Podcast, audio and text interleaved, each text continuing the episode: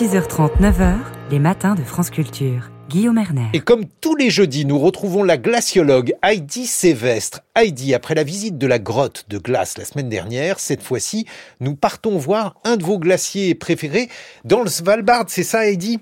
Oui, alors Guillaume, malheureusement, j'ai décidé complètement de changer ma chronique aujourd'hui. C'est vrai que j'avais vraiment envie de vous parler de mon glacier préféré du Svalbard, mais je vais garder ça pour la prochaine fois. Il y a des choses vraiment plus urgentes à évoquer ce matin.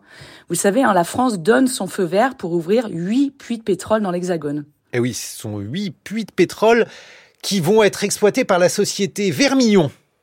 Oui, alors jamais j'aurais pensé que ça puisse se produire sur notre territoire en 2024, alors qu'on doit réduire nos émissions de gaz à effet de serre au plus vite. En France, on creuse encore. Alors ce matin, il me semble bon de rappeler pourquoi on ne peut plus du tout attendre pour réduire nos émissions de gaz à effet de serre. Dans la lutte contre le changement climatique, chaque fraction de degré compte, chaque tonne de CO2 évitée a son importance. Alors Heidi, que va-t-il se passer si on ne réduit pas au plus vite nos émissions de gaz à effet de serre? C'est très simple, plus on brûle d'énergie fossile, plus notre quotidien va être affecté. Et il l'est déjà, hein.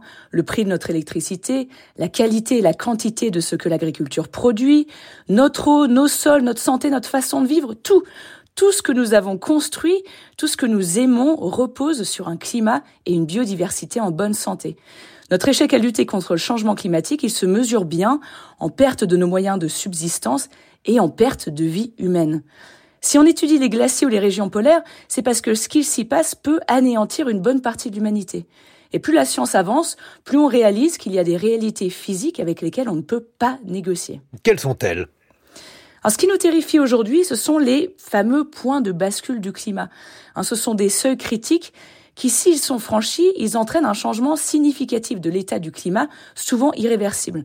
Par exemple, hein, les dernières publications scientifiques nous montrent que si on dépasse 1,5 degré d'augmentation de température globale sur plusieurs années, la calotte ouest de l'Antarctique risque de s'effondrer de façon irréversible.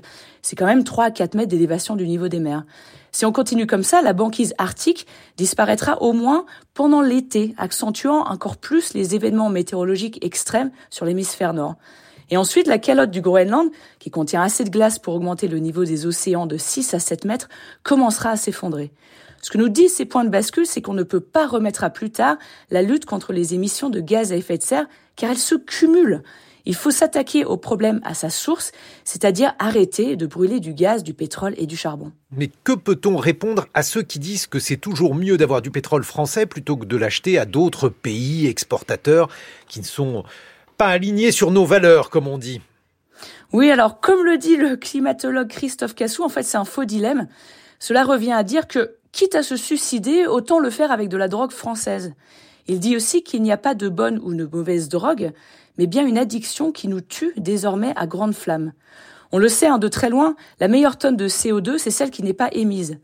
Les glaciers, la banquise, le permafrost se fichent éperdument du fait que ce projet français ait déjà été voté les glaces ne se soucient que d'une chose, de la concentration de CO2 dans l'atmosphère. Et aujourd'hui, la trajectoire que nous prenons nous fait pulvériser une bonne partie des points de bascule de notre système climatique. Reculer sur l'écologie, c'est faire reculer l'espérance d'un futur souhaitable pour les Français. À nous, les citoyens, de ne pas l'accepter. Merci Heidi Sévestre, 8 heures sur France Culture.